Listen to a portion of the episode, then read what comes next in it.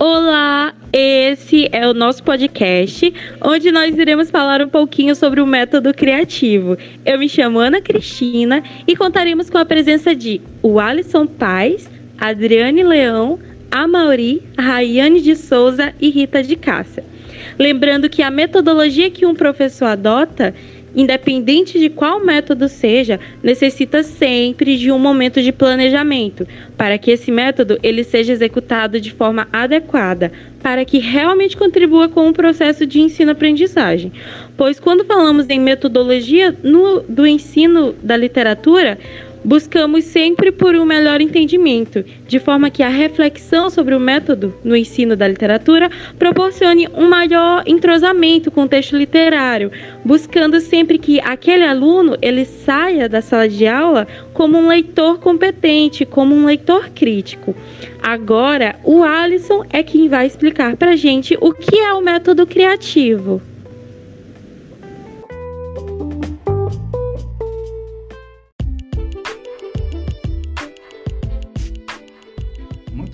Cristina. Para entendermos o que é o método criativo, precisamos situar esse método no campo em que ele está sendo conceituado. E o campo aqui observado é o campo do ensino da literatura. Então, esse método criativo, ele vai ser um dos recursos metodológicos disponíveis para os docentes aperfeiçoar práticas de ensino, aprendizagem da literatura.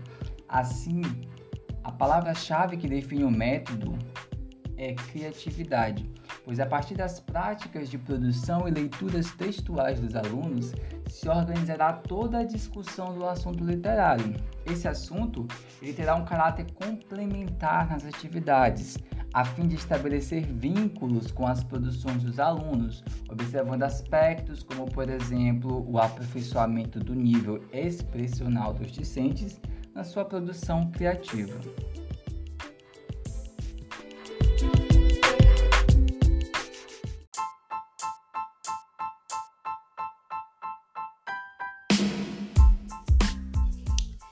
Pessoal, eu me chamo Rita de Cássia, muito prazer, eu vou apresentar as falas daqui em diante. Gostaria logo de acrescentar que, agora que conhecemos o conceito mais elementar do método criativo, é interessante também conhecer quem foi que o criou. E ele foi criado pelo professor pesquisador estudioso Mitchell Reinskin, que utiliza no livro Jardim de Infância para a Vida Toda, onde desenvolve os quatro pilares da aprendizagem criativa o primeiro P diz respeito ao projeto e parte da ideia de que, para que se desenvolva o um método criativo, deve-se trabalhar com projetos. O segundo P é o P de paixão. Quando trabalhamos com um assunto que nos dá entusiasmo, que nos desperta o interesse, nós conseguimos trabalhar com muito mais foco e muito mais atenção. O terceiro P é o P de pares, de parceria. Quando o aluno tem a oportunidade de compartilhar sua criação, ele compartilha não uma, uma criação qualquer, mas um conhecimento que foi construído ao longo das aulas e com a orientação do professor. O quarto P seria o P de pensar brincando, onde se entende que o lúdico é um bom condicionante para a criatividade.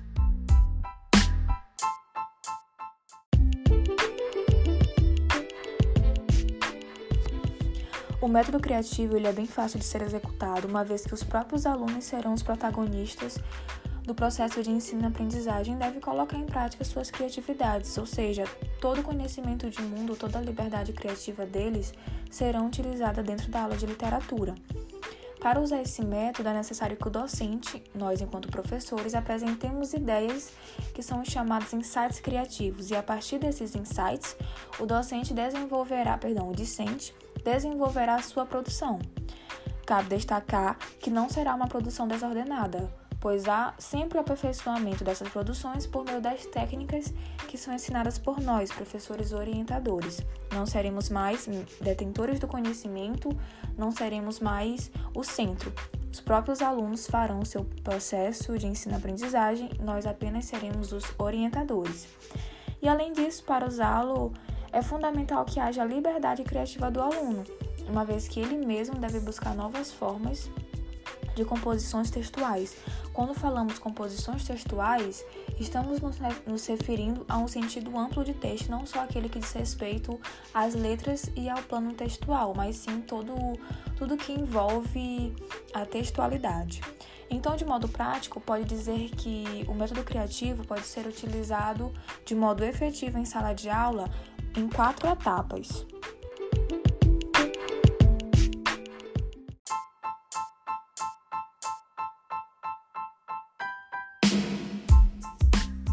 Primeira etapa é a constatação de uma carência, ou seja, é a etapa em que o aluno tem a consciência de uma falta e que isso exige dele uma determinada decisão para suprir.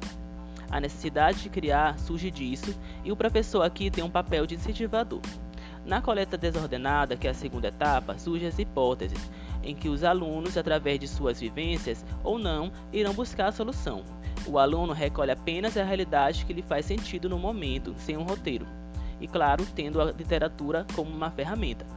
Já na terceira fase, o discente irá organizar tais dados usando, usando também a literatura, pois a mesma tem uma visão totalizante do mundo, mais ampla, e isso irá abrir seus horizontes. Na quarta fase, virá a constituição do projeto criador, que é nada mais nada menos que o planejamento do trabalho criativo que o aluno está propondo fazer.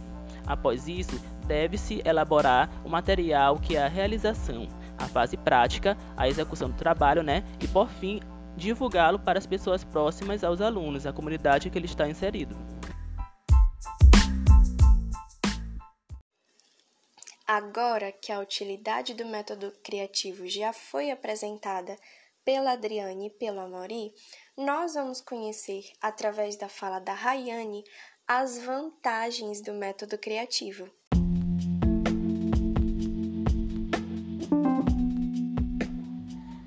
Quais são as vantagens do uso do método criativo? Se vamos parar para pensar, a gente faz uma lista de benefícios. Mas, em rápidas palavras, eu gostaria de citar apenas alguns. Nós sabemos que o método criativo se associa às práticas de caráter artístico, podendo ser trabalhada paródia, música, arte cênica e etc. Essa relação da literatura com o mundo proporciona aos nossos alunos uma amplitude no conhecimento. E aqui eu trouxe alguns benefícios que o método, é, o método criativo proporciona. Espírito da coletividade, porque os nossos alunos vão estar trabalhando com o outro, pensando no outro. E mais, o uso desse método, método que estamos trabalhando, desperta nos discentes habilidade criativa textual, soluções de problemas, principalmente a criticidade, produção autoral, participação dos alunos em sala de aula, porque o professor que utiliza o método criativo, ele exige uma participação máxima de seus alunos, aperfeiçoamento da oralidade e da escrita, familiarização com textos literários. Então, esses aqui são apenas alguns de diversas vantagens que o, o uso do método criativo pode estar nos proporcionando.